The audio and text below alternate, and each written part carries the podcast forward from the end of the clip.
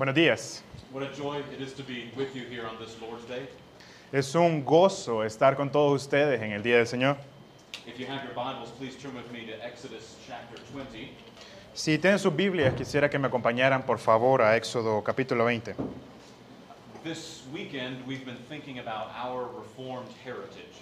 Esta fin de semana hemos estado pensando acerca de nuestra herencia reformada. And the second commandment is one of those classic emphases of the Reformed tradition. Y el segundo mandamiento es un énfasis clásico a esa tradición reformada. And more than merely being about images of God, Y más que simplemente ser acerca de las imágenes de Dios, this commandment fundamentally is about worshiping God God's way. este mandamiento se trata más acerca de adorar al Señor en la forma en que Él estableció. The second commandment is one of those things where if you did not grow up as a Presbyterian, Y el segundo mandamiento es una de esas cosas en las que si no crecieron en un entorno presbiteriano, the classic Reformed teaching on the second commandment might sound a little strange.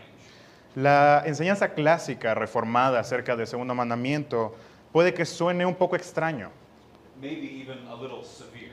incluso puede que sea un poco severo. Well, we do not wish to be unduly offensive, Bueno, no deseamos ser extremadamente ofensivos, but we do want to be clear, pero sí queremos ser claros, faithful to what the Bible teaches, fieles a lo que la Biblia está enseñando. And faithful to our Westminster Confession. y fieles también a la confesión de Westminster. We want to be clear, but also patient, Queremos ser claros, pero al mismo tiempo queremos ser pacientes, pastoral, and understanding. Pastorales y al mismo tiempo ser comprensivos. Puede que tal vez muchos de ustedes tengan preguntas acerca de estas cosas. Maybe you need time to think things over, Puede que también ustedes necesiten tiempo para reflexionar en ello. and that's perfectly fine. Eso está perfectamente bien.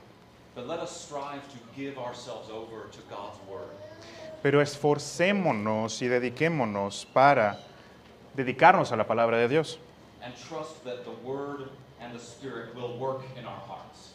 Y confiemos en que la palabra y el Espíritu van a trabajar en nuestros corazones. to bring us into greater conformity to the mind of Christ. Y eso nos va a traer hacia una mayor conformidad con la mente de Cristo. So today we're thinking about the second commandment. Hoy estamos considerando y hablando acerca del segundo mandamiento. The first commandment has to do with worshiping the right or the correct God.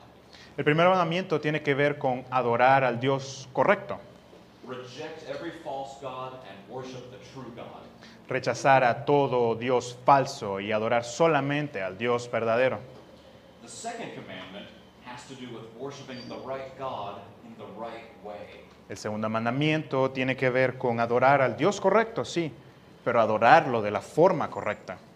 So let's pray and then we'll read God's Word. Así que oremos y después vamos a leer la palabra de Dios. Oh Lord, please grant the ministry of your Holy Spirit Oh Señor, concede el ministerio del Espíritu Santo upon this assembly of your people, a toda esta congregación de tu gente, that as we read and study your word, que a medida que leamos y estudiemos tu palabra, we may also receive illumination.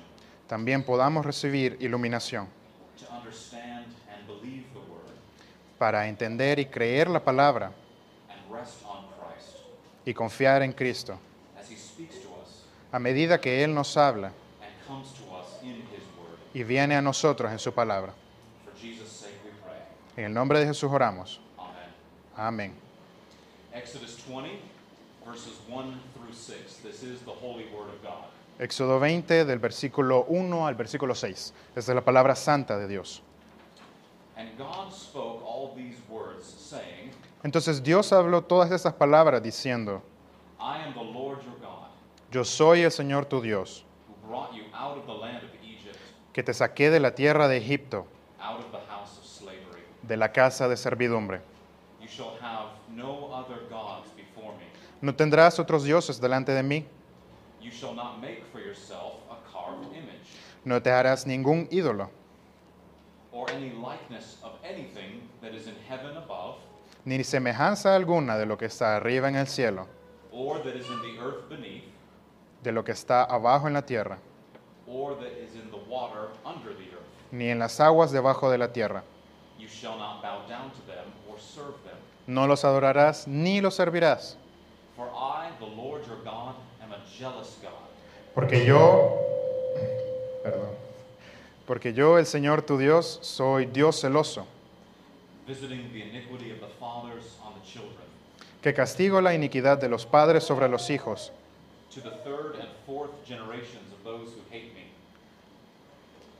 hasta la tercera y la cuarta generación de los que me aborrecen. but showing steadfast love to thousands Y muestro misericordia a millares, of those who love me and keep my commandments. A los que me aman y guardan mis mandamientos. Amen. Thus far, God's holy and inerrant and inspired word. Amén a la palabra inerrante e inspirada por Dios. You may have heard the quip before. Many a preacher has said this. Puede que ustedes han escuchado esta sofisma, esta declaración que se hace pasar por verdad cuando el lugar es mentira, que muchos predicadores han usado. In the beginning, God made man his own image. En el principio Dios creó al hombre a su imagen And ever since then, man has been trying to return the favor. y desde entonces el hombre ha tratado de regresar el favor. One of the fundamental distinctions of Christianity, Una de las distinciones fundamentales del cristianismo, especially against other world religions, especialmente hacia otras religiones mundiales, is that we are a word-based. Es que estamos, somos una religión que está basada en la palabra. In the beginning was the Word, En el principio era el verbo, the Logos, el logos, Jesucristo. God spoke and creation happened. Dios habló y la creación pasó. God spoke in ages past to our fathers Dios le habló en las épocas pasadas a nuestros padres by the prophets. Por- says that in Hebrews 1. por los profetas. Eso es lo que dice Hebreos 1. That spoken word was eventually written Esa palabra hablada fue eventualmente escrita and is now what we have as our Bibles. y esto es lo que ahora nosotros tenemos como nuestras Biblias. Christians have sometimes been called a people of the book. Los cristianos algunas veces se les ha llamado la gente o los cristianos del libro. That is why we make our worship services so word centered.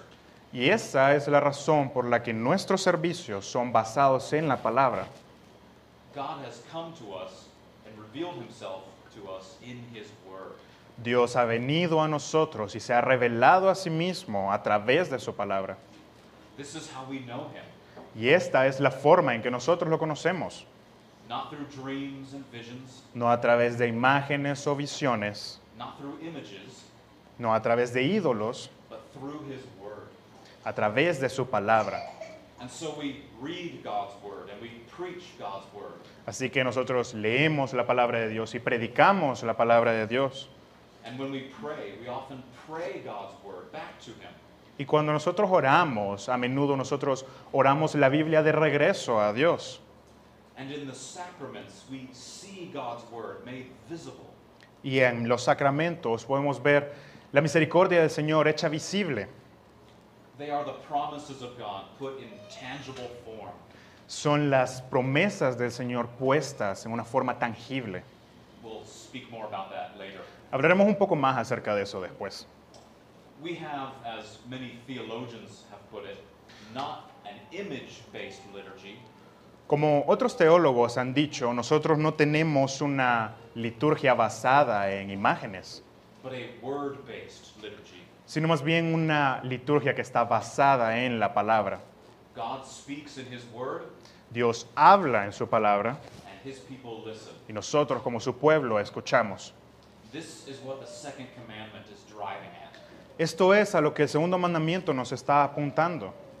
If you think back to Exodus chapter 19, Si piensan en Éxodo 19, the point there is that the king gets to set the terms of how we meet with him.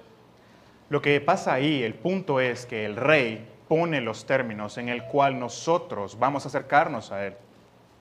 The king gets to decide how he likes to be worshipped El rey decide cómo él desea ser adorado and how he would not like to be worshipped. y, por su parte, también la forma en que no quiere ser adorado.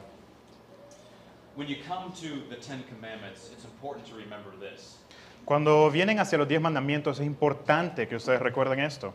The law is spiritual and comprehensive. La ley no solo es espiritual, sino también completa, integral. Each commandment is a summary Cada mandamiento individual es todo un resumen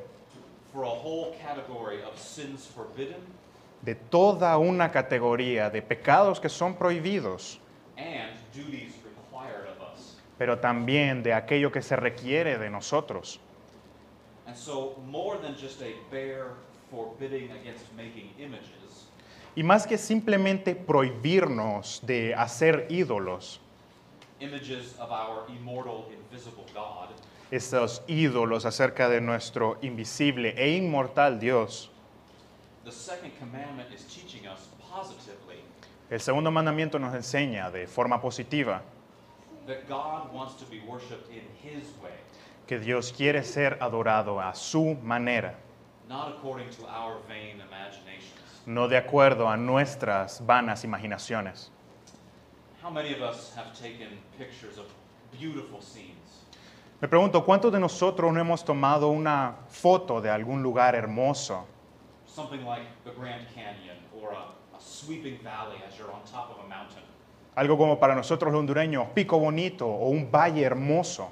And we put those pictures up on Facebook Y ponemos esas imágenes en Facebook. and we say, it was so beautiful, but the picture doesn't do it justice. Y decimos, era tan hermoso, pero esta imagen simplemente no le hace justicia. That statement could well apply to images of God. Esa misma declaración perfectamente calza acerca del Señor.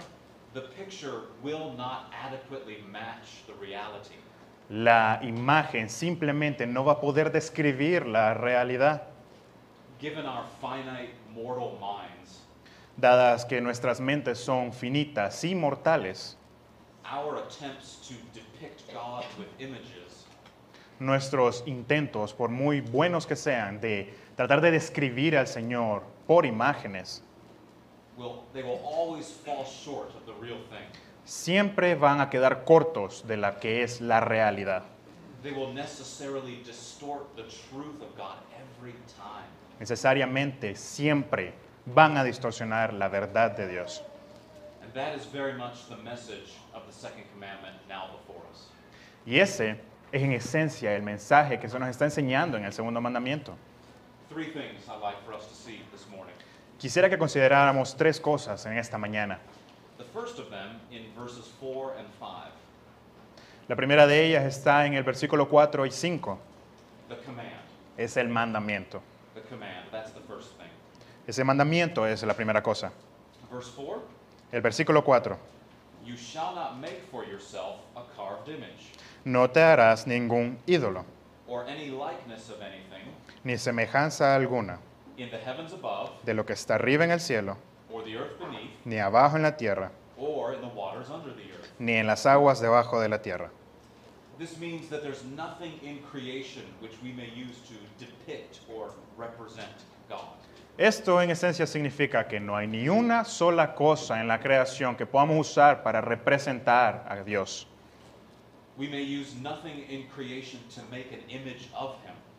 No podemos usar nada en la creación para poder hacer una imagen acerca de Él, to turn it into an icon or an aid for devotion. aunque queramos hacerlo un icono o algo que nos ayude para nuestra devoción. God may not be represented by creaturely form, Dios no puede ser representado por formas como una criatura, nor by the inventions of a creaturely imagination. Ni por la imaginación de sus criaturas. Why not? Pero ¿por qué no? Well, consider John chapter 4. Bueno, quiero que consideremos Juan capítulo 4. Jesus there is speaking to the Samaritan woman. En ese pasaje Jesús le está hablando a la mujer samaritana He says in verse 24, y él dice en el versículo 24, God is spirit, Dios es espíritu Our Westminster Confession expands on that, Nuestra confesión de fe de Westminster expande un poco más en eso. and it says this. Y dice esto, God is a most pure spirit, Dios es un espíritu puro, invisible, invisible, without body, sin cuerpo, parts, partes. Or passions, o pasiones, immutable, inmutable, immense, inmenso, eternal, eterno. E incomprensible. Or you really can't go wrong with the theology of the Children's Catechism. O, si quieren una definición más simple, no pueden equivocarse con el catecismo menor. Some of the boys and girls here might know the answer to that question. Puede que muchos de los niños y las niñas acá pueden saber la respuesta a eso. What is God? ¿Qué es Dios? God is a spirit Dios es un espíritu and does not have a body like. Y no tiene un cuerpo como los hombres. We are not to make images of God No debemos hacer imágenes de Dios because all images, porque todas las imágenes, whether they're sculpted or painted sea que sean esculpidas o sean pintadas or acted or imagined in our minds, o las actuemos o las imaginemos en nuestras mentes, they will all inevitably fall short of the truth. Todas inevitablemente van a quedar cortas de la verdad. God is to be worshipped not by the inventions of our own minds, Dios no debe ser adorado por las invenciones de nuestra mente or our own preferences. o por nuestras propias preferencias. This is the overarching thrust of the second commandment, Esto es lo que impulsa al segundo mandamiento, as our catechisms so helpfully teach us. así como nuestro catecismo nos lo enseña. And this is not just strict teaching from some ornery Presbyterians. Y esto no solo es una enseñanza bien estricta o estoica acerca de unos presbiterianos farisaicos. God knows us. Dios nos conoce. He has said that this is what the sinful human heart does. Él ha dicho que esto es lo que el corazón pecaminoso humano hace, To make idols after the image of creatures. Hacer ídolos tras las imágenes de las criaturas. In Romans 1, verse 21, the Apostle Paul says as much.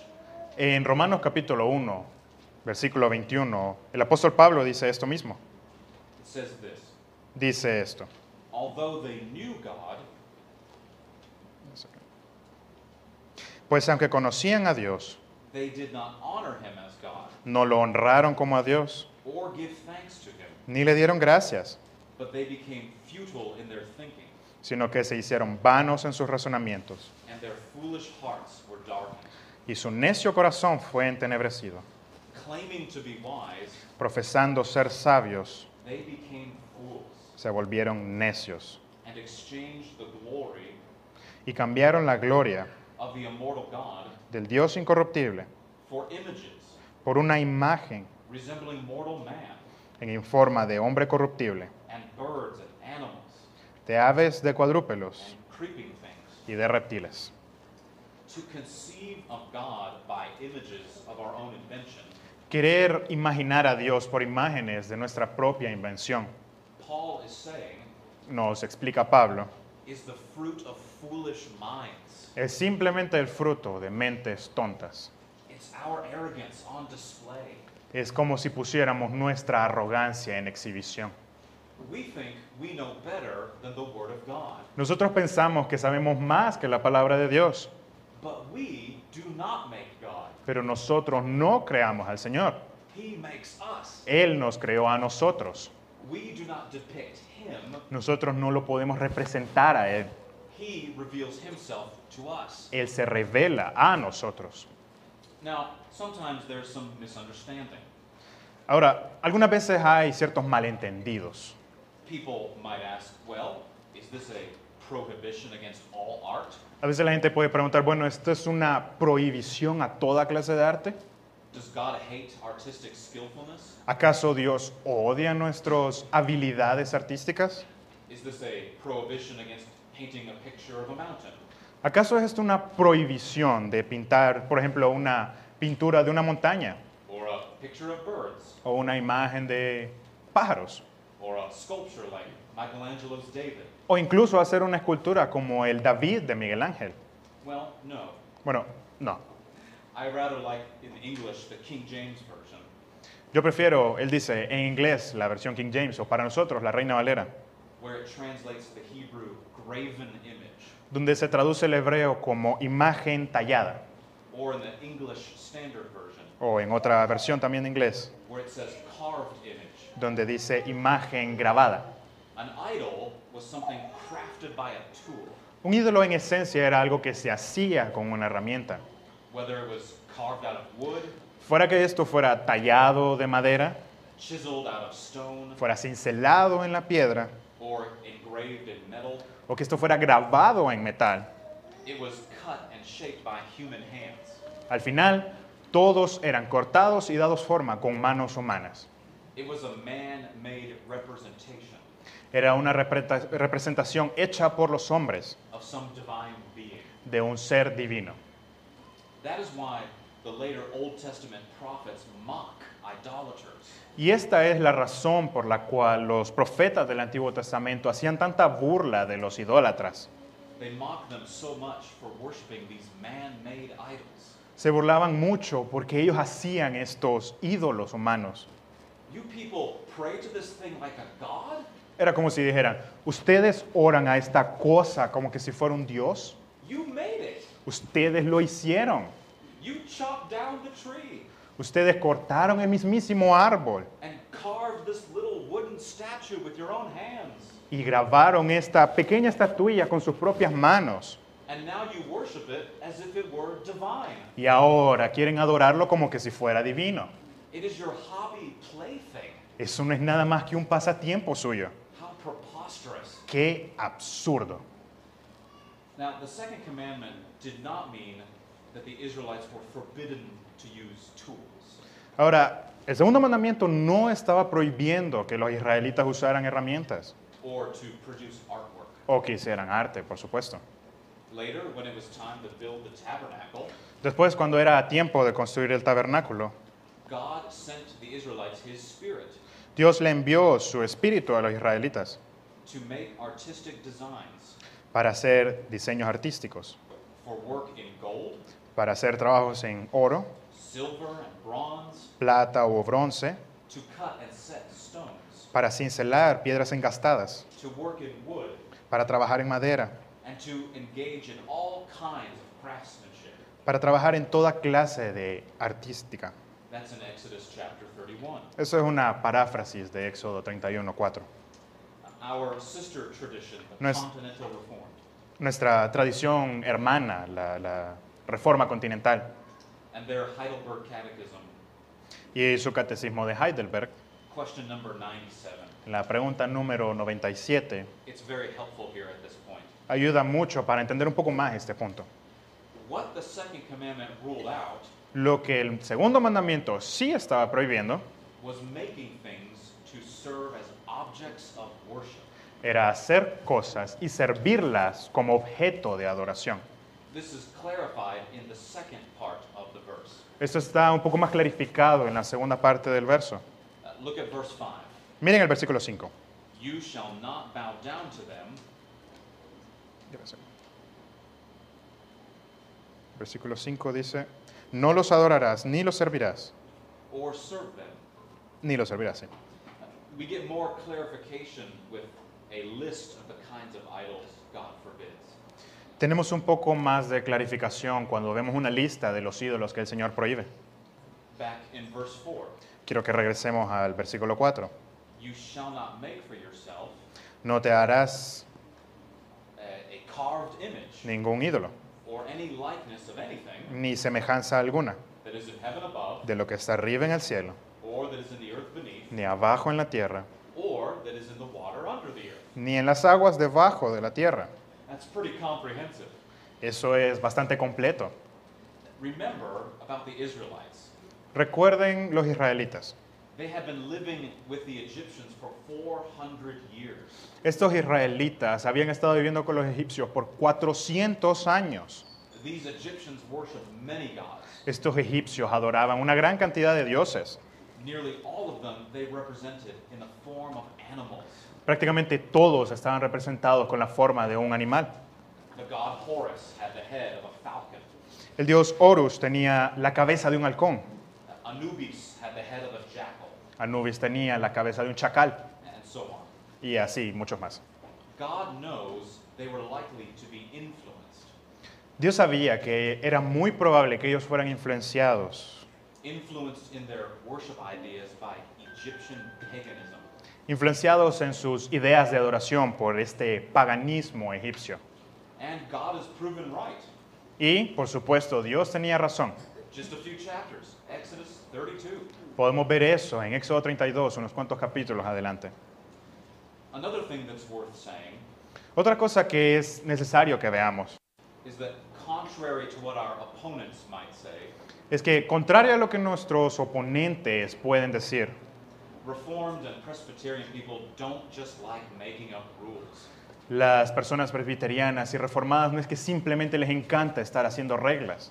Sometimes when people encounter this second commandment teaching, A veces cuando la gente se enfrenta a esta enseñanza del segundo mandamiento, they think it's just a kind of legalism, piensan que simplemente es un tipo de legalismo, extra made up rules reglas extras, meant to damper someone's enthusiasm hechas para arruinar el entusiasmo de alguien or impose some sort of dour demeanor on people. o imponer ciertas reglas severas en la gente. And the answer to that is no. La respuesta es no.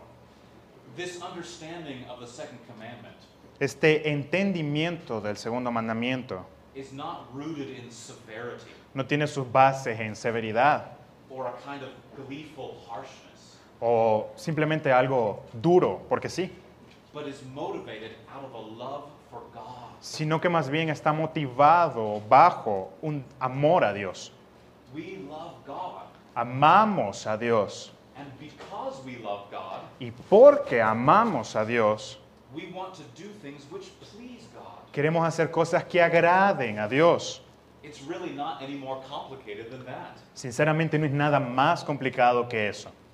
And because God's word says, Y porque la palabra de Dios dice, do not make any images of me, no hagas ningún ídolo de mí, we take him at his word le tomamos la palabra and we try we strive to obey him in that regard. y nos esforzamos por obedecerlo en eso. And so, while all Christians love God, Y así que, aunque todos los cristianos sin duda aman a Dios, in distinction from our Lutheran and Anglican and other Protestant brothers, en distinción de nuestros hermanos anglicanos o luteranos o incluso otros protestantes, we are persuaded that a policy of no images of God estamos persuadidos de que una política de no tener imágenes de Dios, Father, Son, or Holy Spirit, sea del Padre o del Hijo o del Espíritu Santo incluso, that policy is the most faithful manner esa política es la forma más fiel in which to obey this command. en la que podemos obedecer este mandamiento. This command from God Himself. Este mandamiento que Dios mismo nos ha establecido. We love Him, Lo amamos, and so we want to do what pleases Him, entonces queremos hacer aquello que le agrada. especially when He has told us Especialmente cuando Él nos ha dicho exactly what pleases and displeases. Exactamente qué es lo que le agrada y qué es lo que no le agrada. Imagine if my wife asked me, Ahora imaginen por un momento si su esposa, no mi esposa, no crean, for your birthday, para su cumpleaños, if I can take you anywhere in America, si pudiera llevarlo a cualquier lugar de Estados Unidos, where would you like to go? ¿a dónde le gustaría ir? And I said, Y yo le dijera, I would love to get a cabin out west me encantaría ir a una cabaña en el oeste. And take you and the kids, y llevarte a ti y a los niños, maybe go to the Rocky Mountains, tal vez ir a las montañas rocosas. Maybe near Zion National Park, o cerca del Parque Nacional Sion, something like that. algo de ese estilo. And she said, Great, Y ella dijera, genial, I've just booked a week for you. Te he reservado una semana to go swamp hunting in Louisiana. para que vayas a ver los hermosos pantanos de Luisiana. Well, I didn't say that at all. Bueno, yo no dije eso en absoluto.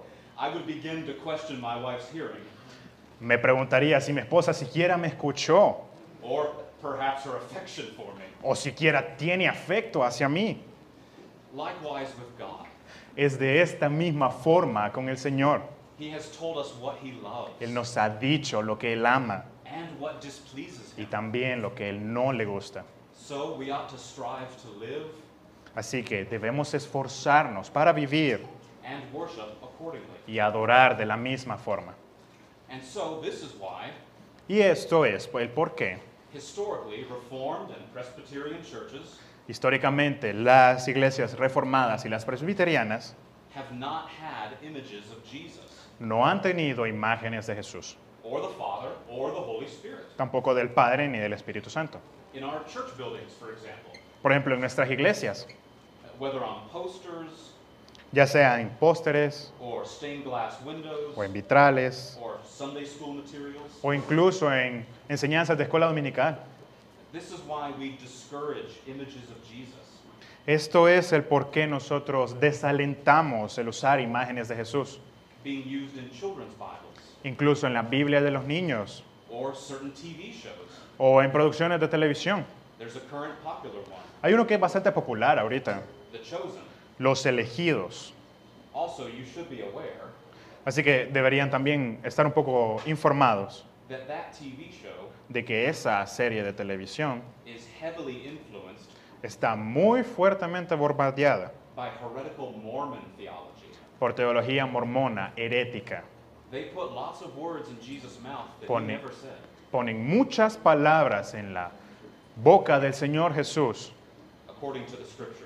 cosas que Él nunca dijo y dicen que las están en la Escritura. So, besides being a second commandment issue, Así que aparte de romper claramente el segundo mandamiento, it's also tainted and influenced también está manchado e influenciado por las enseñanzas de una secta antibíblica. Just be aware of that. Solo quiero que sepan eso. But Jesus was a man. Pero Jesús era un hombre. He had a human body. Él tenía un cuerpo humano, ¿verdad? Yes, he did. Claro que sí. And he does. Y todavía lo tiene. The problem, though, is that unlike us, El problema aquí es que, en contradistinción a nosotros, Jesus has. Jesús tiene dos naturalezas. We only have one nature. Nosotros solo tenemos una. We are human beings. Nosotros somos seres humanos. Jesus is God and man. Jesús es tanto Dios como hombre. Two natures in one person. Son dos naturalezas en una sola persona. Y eso significa that if we attempt to paint que si simplemente queremos pintar un Jesús que es meramente humano, we are not accurately representing no estamos representando a- eh, de forma fiel the only Jesus who has ever existed. el único Jesús que ha existido jamás. God and man Dios y hombre in two natures, en dos naturalezas, in one person en una sola persona, forever. para siempre. How can we rightly depict Jesus' divinity? Dígame, ¿cómo podemos describir justamente la divinidad de Cristo? We can't. Simplemente no podemos.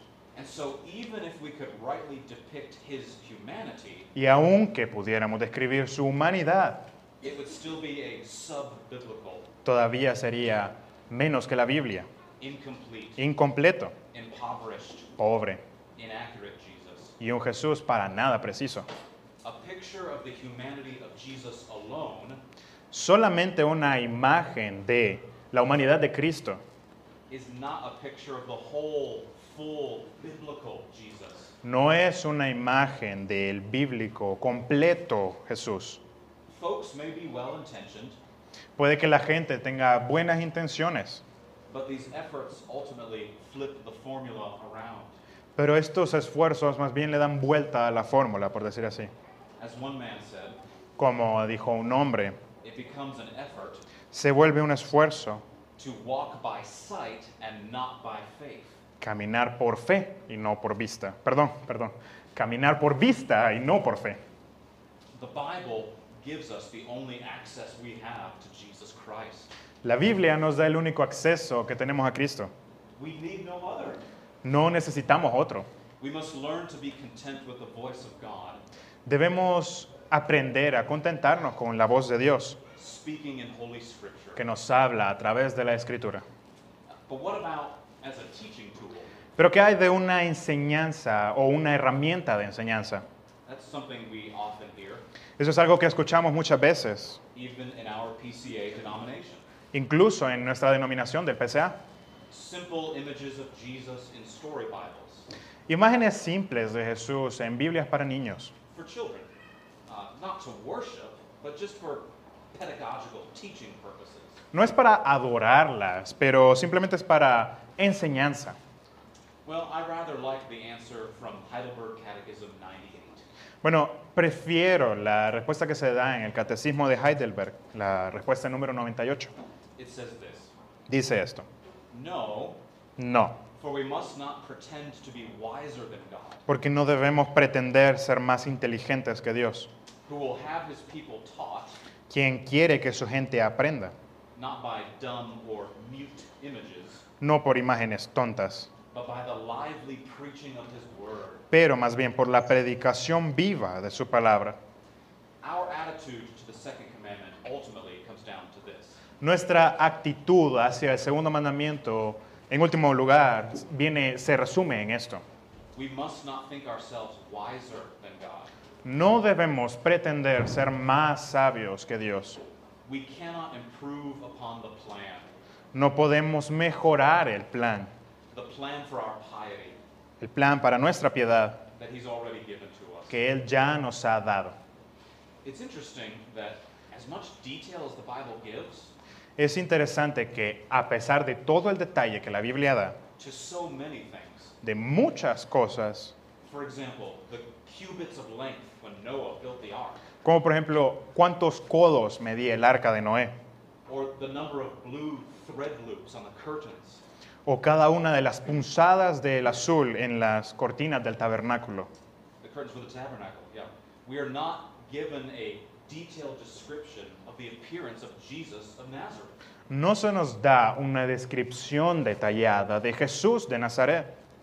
In fact, in Isaiah 53, De hecho, si vemos en Isaías 53, when it describes the appearance of the suffering servant, cuando Él describe la apariencia del siervo sufriente, que es el Señor Jesús, Él dice, He had no form or majesty no tiene forma o una majestad that we should look at him, que nosotros vayamos a verlo, and no beauty that we should desire him. y ninguna belleza que nosotros lo deseemos. Él, por apariencias de humanos, no muy guapo que digamos.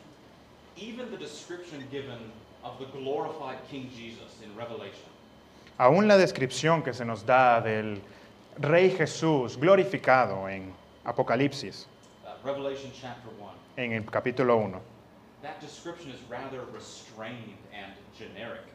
Esa descripción es más bien como genérica in how it describes him. en cómo lo describe. Moreover, when it comes to the image of God, Y más que eso, cuando se trata acerca de las imágenes de Dios o la imagen de Dios, the Bible consistently speaks of Jesus as the image of God. la Biblia consistentemente habla de Jesús como la imagen de Dios. Colossians 1, verse 5. En Colosenses 1.5, He is the image of the invisible God. Él es la imagen del Dios invisible. Hebrews 1, verse 3. Hebreos 1.3, Jesus is the radiance of the glory of God Jesús es la... I'm gonna switch the verse. Excuse me. Si vamos a Hebreos 1.3, por favor.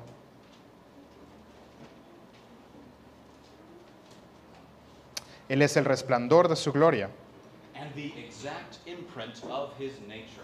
Y la expresión exacta de su naturaleza. In the upper room, Philip said to Jesus, En el aposento alto, Felipe le dijo a Jesús, Lord, show us the Father, Señor, muéstranos al Padre, and that will be enough. y eso nos basta. Just let us see God. Solo déjanos ver a Dios. And Jesus replies, Y Jesús responde, Have I been with you so long, he estado con ustedes tanto tiempo and you do not know me, Philip? y todavía no me conoces, Felipe. Whoever has seen me ¿Quién me ha visto a mí has seen the Father. ha visto al Padre? If you want to know what God is like, Si quieren saber cómo es Dios, look to Jesus Christ. miren a Jesucristo. And where do you find what Jesus Christ is like? ¿Y dónde encuentran esto de cómo era Jesucristo? How might you see Jesus? ¿Cómo pueden ver a Jesús Right here in His Word. en su palabra? He has been pleased to reveal Himself to you. Él ha tenido a bien revelarse a nosotros. You don't have to go hunting for Him. No tienen que ir a cazarlo, buscarlo en algún lado. No need to conjure up your own method No hay necesidad de que nos inventemos nuestro propio método for figuring out what He's like. para darnos cuenta de cómo era Él. It's right here. Está en la Biblia, He's made it available no- se ha hecho presente and He's brought it to you. y nos lo ha dado a nosotros.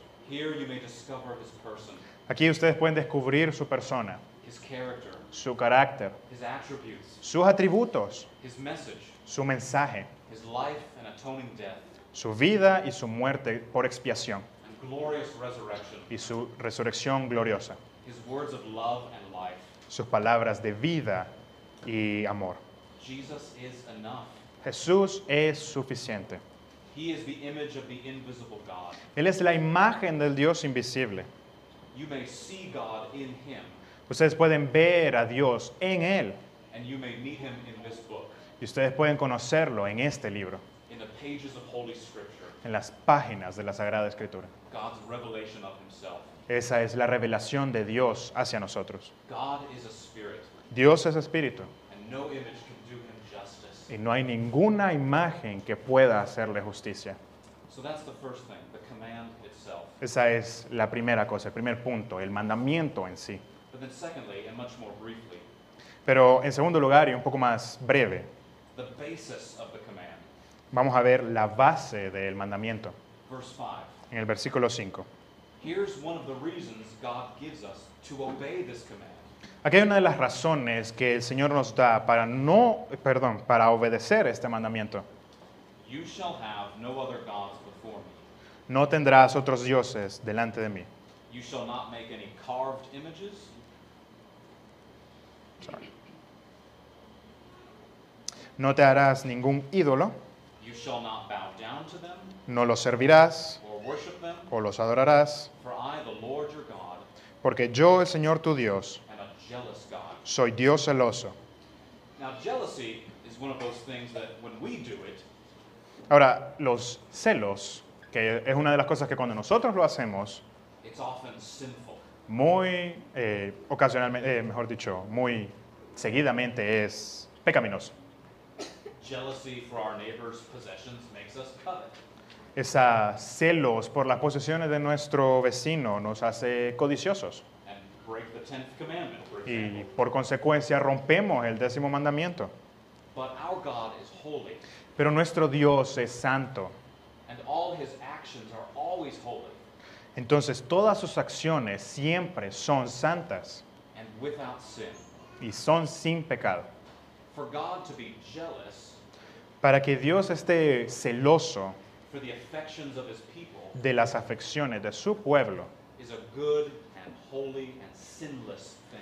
es una cosa buena y santa y sin pecado. One man puts it like this Un hombre lo pone así. Divine jealousy is not the insecure, La- los celos divinos no es esa... insecure, insane, and possessive human jealousy. No son esos celos posesivos, locos e inseguros que tienen los humanos. Rather, it is an intensely caring devotion En lugar de eso es como una devoción que importa mucho to the objects of his love. hacia los objetos de su amor. Isn't that wonderful? ¿No es maravilloso eso? In a similar way that a mother is jealous to guard her children's safety, En una forma similar a que una madre puede tener esos celos, por decir así, de cuidar a su hijo, o que un esposo desea la afección de su esposa. so too with God and his people. Así también, de esa misma forma, es Dios con su gente. an intensely caring devotion to the objects of his love. Una devoción y muy importante hacia los objetos de su amor. The second commandment tells us that God has a zeal, El segundo mandamiento nos enseña que Dios tiene un celo, un celo que para ustedes, sus, las personas, that you would not settle for a cheap substitute, que no pueden sustituirlo por algo barato, por decir así, an ultimately unsatisfying substitute, y algo que al final no trae ninguna satisfacción, but that you would only settle for the real thing, pero que ustedes solamente deseen aquello que es verdadero. Dios mismo. ¿Y cuál es esta evidencia The evidence of God's jealous zeal for the love of his people. de el celo de, de Dios para su gente? God has demonstrated his love for us in this, Dios ha demostrado su amor para con nosotros en esto, that while we were yet sinners, en que cuando aún éramos pecadores, Christ died for us. Cristo murió por nosotros.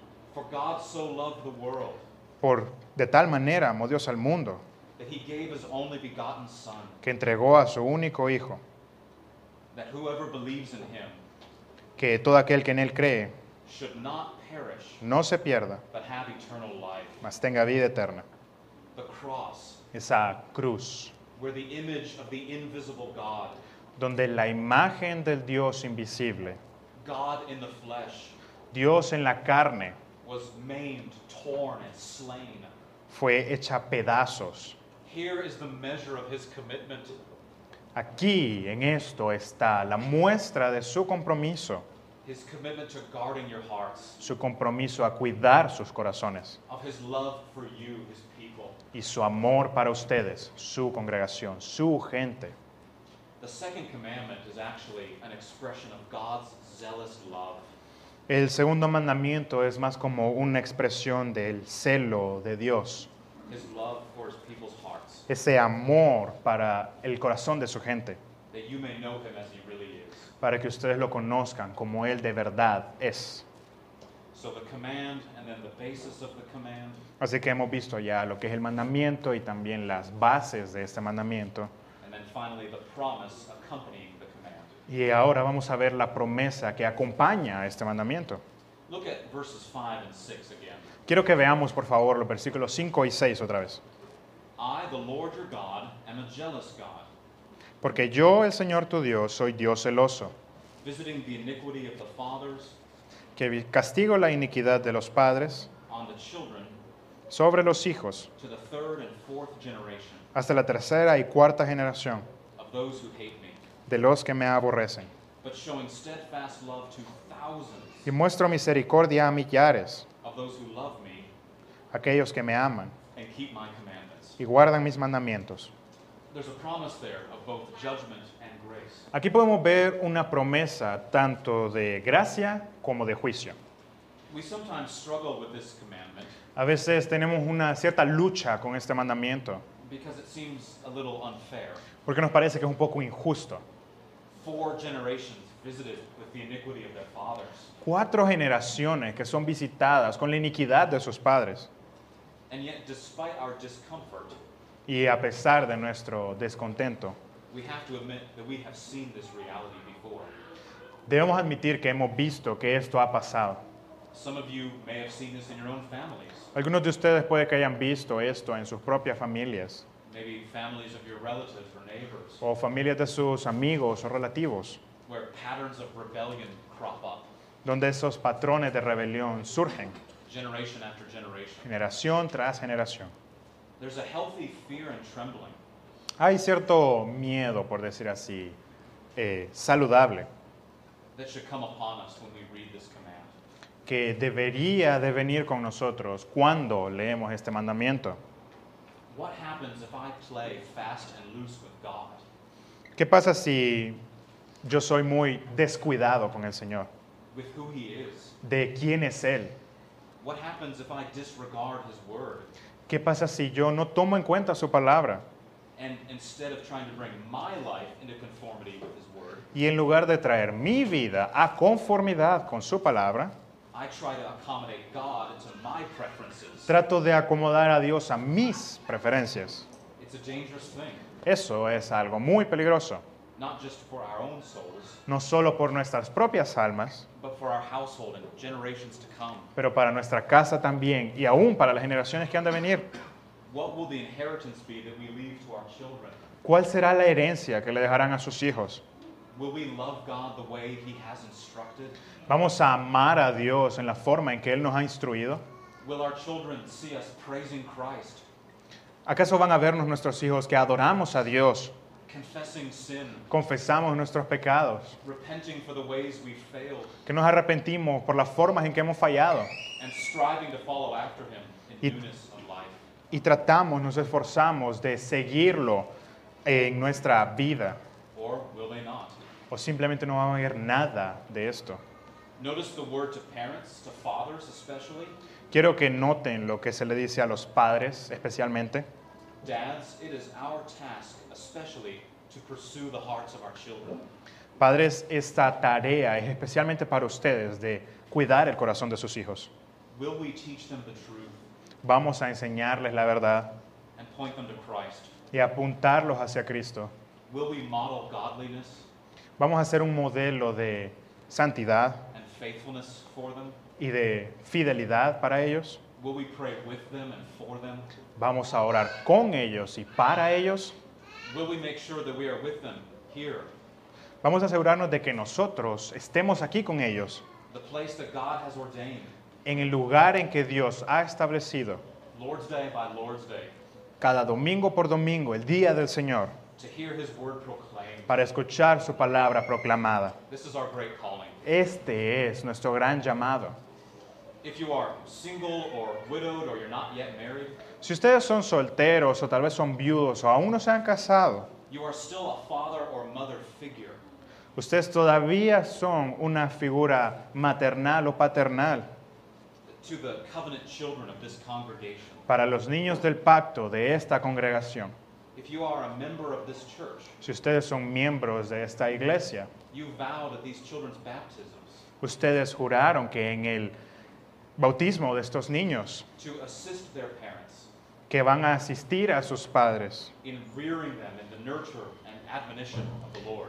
que van a ayudarlos en la enseñanza y la nutrición de ellos, del Señor. Our covenant children look up to you too. Estos niños del pacto también los ven a ustedes. How thankful I am for the adults who model love for Christ to our children. Estoy muy agradecido por esos adultos que enseñan ese amor de Cristo a nuestros hijos. In my church, I love to hear my children talk about people who aren't related to us. En su iglesia, Él disfruta escuchar que sus niños hablen acerca de las personas que no están relacionadas a Él.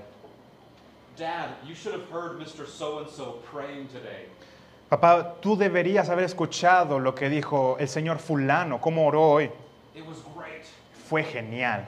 Dad, did you see or did you hear Miss So and so singing in worship today? Papá, de casualidad escuchaste a la señorita fulana que hoy estaba cantando. You could tell she loved it. Podías ver que ella lo amaba. Friends, adults, you are fathers and mothers in the faith. Amigos adultos, ustedes son padres y madres en la fe. To our covenant children in a real way, A los hijos del pacto en una forma real. Even if they are not your blood relation. Aunque ellos no estén relacionados a ustedes por sangre. We love you for it. Los amamos por ellos. Help us leave a legacy of faith Ayúdanos a vivir un legado de fe to thousands of generations y que esto quede para miles de generaciones, by loving God amando a Dios and keeping his commands. y guardando sus mandamientos. The second commandment says that we do not imagine God in whatever way best suits us. El segundo mandamiento nos dice que no adoremos a Dios en la forma en que nosotros queramos, but rather we bow pero que más bien lo sirvamos. in holy awe. I'm sorry, in, in holy awe, in holy wonder. Yeah. En ese deseo santo And we conform ourselves to his sovereign will. y que nos conformemos con ese deseo soberano. And it is his sovereign will to be merciful to us in Christ. y que ese deseo santo, esta voluntad santa, mejor dicho, sea lo que se conforme a nosotros And in him, y que en Él he has provided more than all we need. Él ha provisto más de todo lo que nosotros necesitamos. Praise him for it. Adórenlo por eso. Shall we pray? Oremos. Lord, we bless you for your word. Señor, te amamos por tu palabra. We praise you for speaking to us in it. Te amamos porque nos hablas en ella. And we ask now Y ahora pedimos that you seal your word to our hearts. que selles esa palabra a nuestros corazones. Conform us to the image of Christ. Que nos conformes con la imagen de Cristo. Fill our hearts Que llenes nuestros corazones with more ardent love for him, con un amor más ardiente. him who loved us Aquel que nos amó and gave himself for us. y que se dio por nosotros. Amen. Amén.